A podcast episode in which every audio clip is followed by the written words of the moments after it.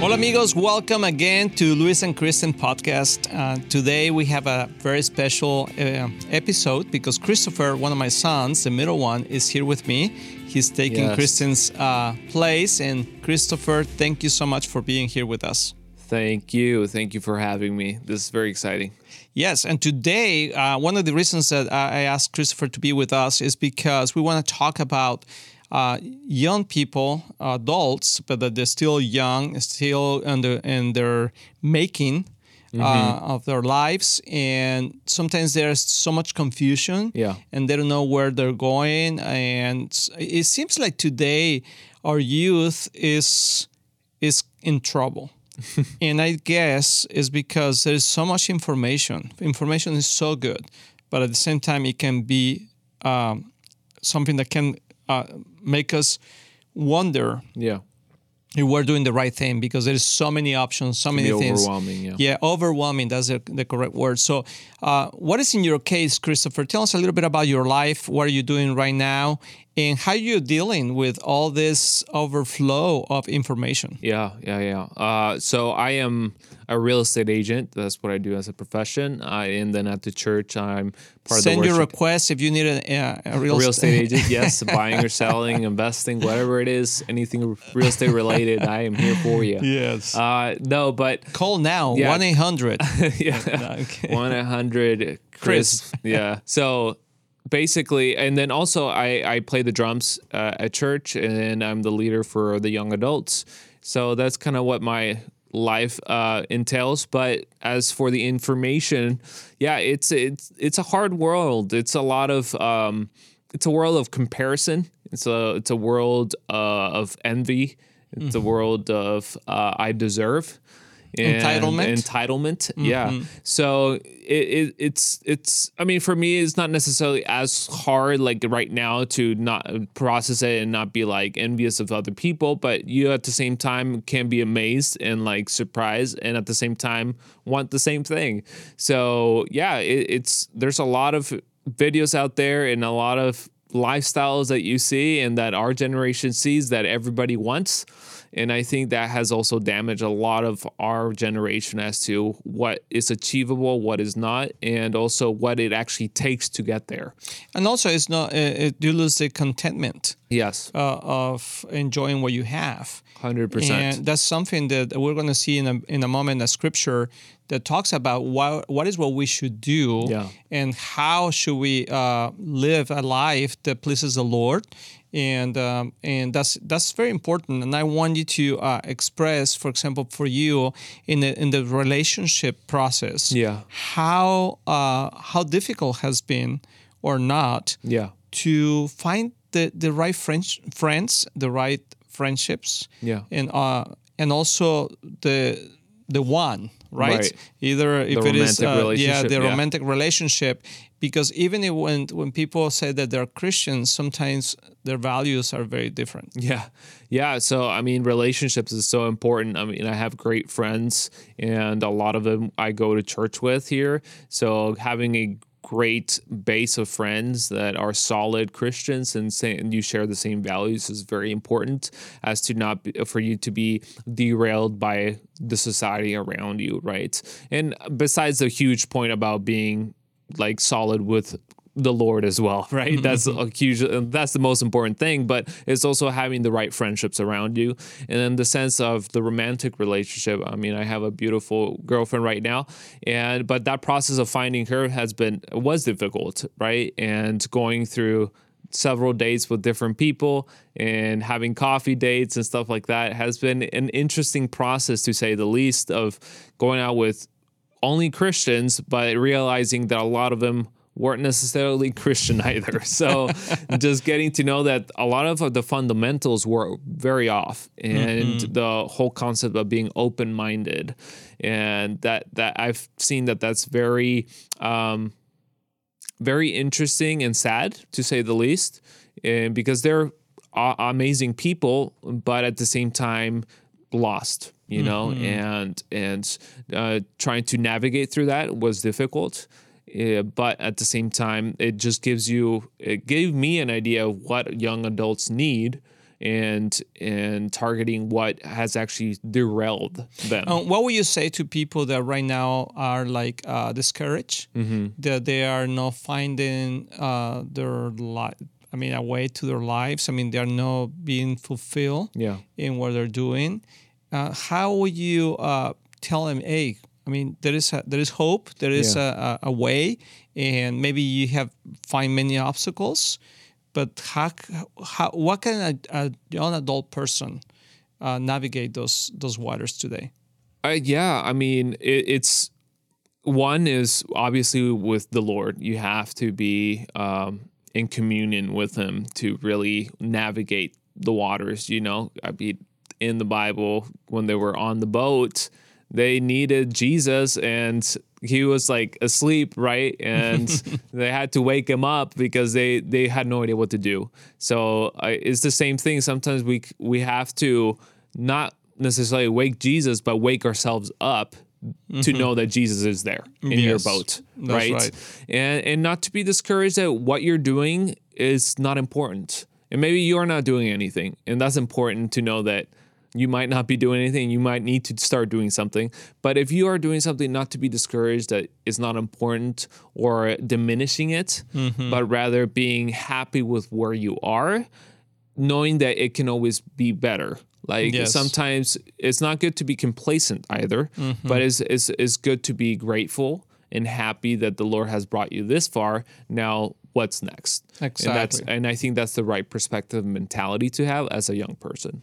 And today, I mean, uh, the scripture is still the same than 2,000 years ago, right? Right. Or uh, talking about Paul and, and talking to Timothy. Uh, and First Timothy uh, 4 12 to, through 16, it says uh, very specific uh, what a, a life of a young person should be. And Yeah. it says, Don't let anyone think less of you because you are young be an example to all believers in what you say, in what you, in, in the way you live, in your love, in your faith, and your purity.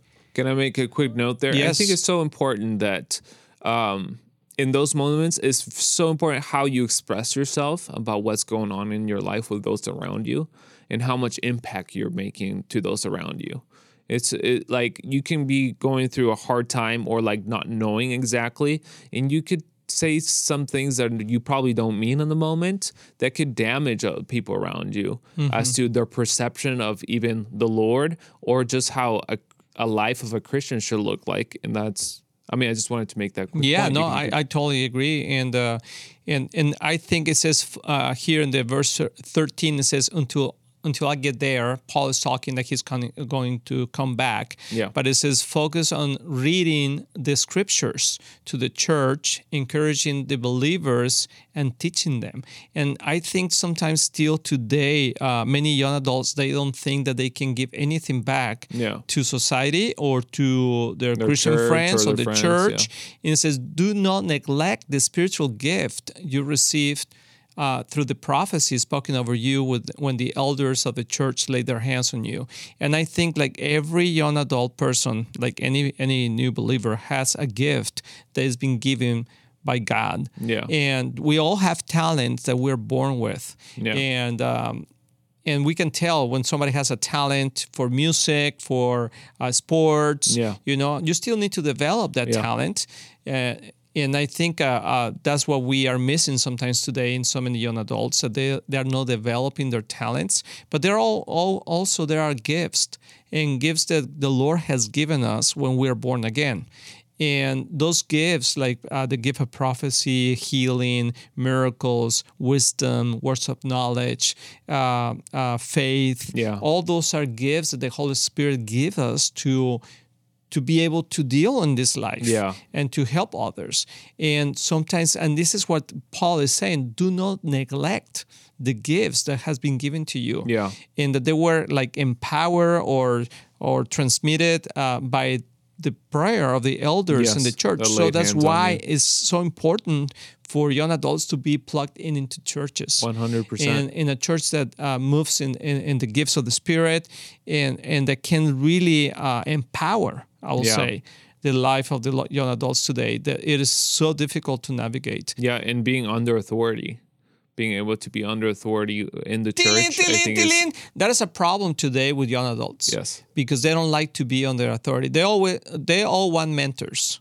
Yeah. People that will help me and bounce things, but don't tell me what to do. I just want to tell you how I feel, uh, just what I want to somebody to hear do. I want somebody to hear me. But hey, if you are going to cross me on the wrong way, uh, I'm not open to that. Mm-hmm. And and that's it. Seems like uh, it comes from uh, church hurt. Yeah. You know, like oh, people in church hurts people because uh, I know that has happened. Yeah. Uh, some leaders have been abusive and all that, but it has gone through the other to the other side, Yeah. where young adults are like, I, I'm not asking you for your direction. I just want an opinion, and if I like it, I take it. Yeah. But if I don't, I don't. If you want to hear and- more about church hurt, Yeah. you can hear Yeah, that you- on you our podcast, Yes, that yes. Podcast. Okay. So we talk about exactly church hurt. So if you're well, I mean, uh, tell a little bit about your the podcast that you guys have, you and your brothers. Yeah, so uh, Countercurrent Podcast, uh, Josiah, Andrew, and I, we are the hosts of it, and Simba is the mascot, which is my dog. But we we talk about those topics. We talk about topics from a uh, PK perspective, a pastor's kid perspective, and I think that's really cool how we can talk about different topics that are relevant to today, not just church topics, but we did want to focus on church hurt because I think is a huge topic for our young adults nowadays, and how to deal with that and what actually it looks like and what is church hurt and what is not church hurt. Uh, I think that's another complete. Um, uh, we can go very profound Segment. Uh, uh, of course, yeah. But I, I liked what you're saying, and I hopefully uh, people will, will can go to your Yeah. podcast, and uh, it's in YouTube, Yeah, and, YouTube, and- Spotify, and Spotify, uh, and all that. So, uh, counter counter current. Yeah, Countercurrent Podcast. Yes. and we have it also in Spanish. so. Yeah, so you can uh, share that with other people. But uh, Chris, before we go today, tell us uh, some what talents that that the Lord has given you, uh, that you were born with, uh, and what are the gifts that you have received when you were born again, yeah. and how God is developing those gifts as a young person. Sure, I, I think he, I talent is like music. I'm talented in music. I can't sing though, but um, so I might not apply it. No, I'm just kidding. So I play the drums, and um, I think that's been something that was given to me by in birth. But at the same time, I didn't just I wasn't born with an insane skill. But I think a uh, being able to have an, an ease of getting to learn that the drums right, and then. Um, uh, the gifts i think mostly what i've seen and i'm still like i'm not like proficient in it i don't think we any of us Well, are the Lord is what develops Yes, that gifts exactly. in you uh, as much as, as you use it. exactly and, and i i think it's part of it is is word of knowledge or or discernment Mm-hmm, really um so i think that's been something that i've been able to exercise at times Mm-hmm. and been surprised by it and i think it's very cool to see it happen whenever the lord is Mm-hmm. Yes. able to use it So just to end this podcast, I mean, uh, I want to encourage all the young person that are, uh, that are listening to us that um, that there are talents that you are born with, and it, it is our responsibility to develop those talents. yeah And like music, Yeah. I mean, you can be born with the talent of music, Yeah. musical talent, but you need to develop that. You need to take classes, you need to practice, you need to do that. Um, but it, it comes natural to you. Yeah. And they're the gifts, the gifts that the Lord has given you, but through the Holy Spirit uh, that empower us to Mm-hmm. really uh, proclaim the gospel and and do things like I mean I'm, I'm going to just name some of them like faith Yeah. is a, is a gift from the Holy Spirit. Uh, everybody has faith, but there are people that have like Extra faith. extra faith Yeah. really believe that this can happen. Yeah. Right. The, um, this is one. The words of knowledge, wisdom, miracles, healing, Healing, yeah. prophecy.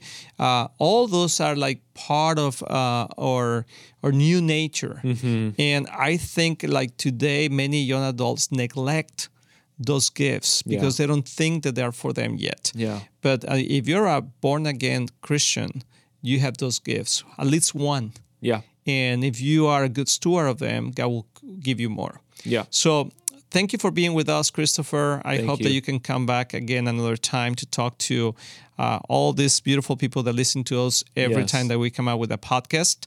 And thank you for uh, also sharing your heart. Absolutely. Thank you so much for having me. And I encourage everybody, every young adult that's listening, be encouraged.